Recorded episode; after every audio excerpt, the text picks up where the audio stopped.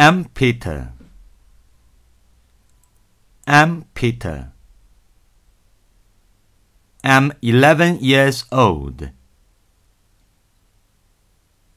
am 11 years old. I live near the school. I live near the school. I go to school every day. I go to school every day. In my family, there are three people. In my family, there are three people.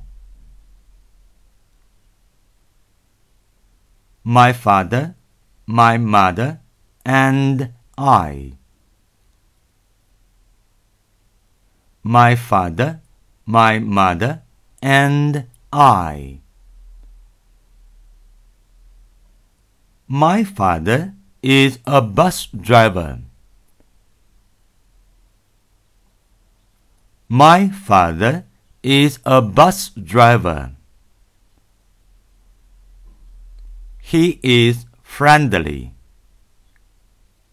He is friendly. He has a lot of friends. He has a lot of friends. My mother is a teacher. My mother is a teacher. She works at my school. She works at my school. She does housework every day. She does housework every day.